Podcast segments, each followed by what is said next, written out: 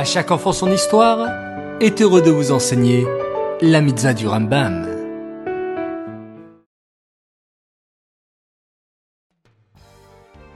Bokertov les enfants et Chodesh Tov. Comment allez-vous? Bao Hashem. Aujourd'hui nous sommes le premier jour du mois de Elul.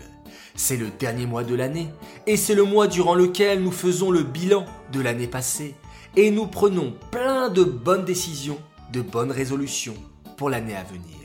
Alors, je compte sur vous pour continuer encore et toujours à étudier les mitzvot du Rambam tous les jours avec plus d'énergie et de vitalité.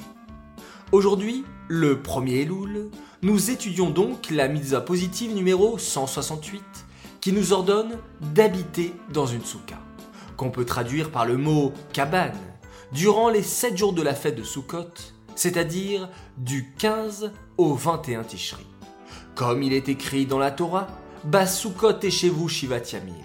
Vous habiterez dans une souka durant 7 jours. Les femmes et les filles ne sont pas obligées d'habiter dans la souka, mais elles peuvent également accomplir cette mitzvah. Cette mitzvah est dédiée les Nishmat, Gabriela Batmoshe, Aléa Shalom.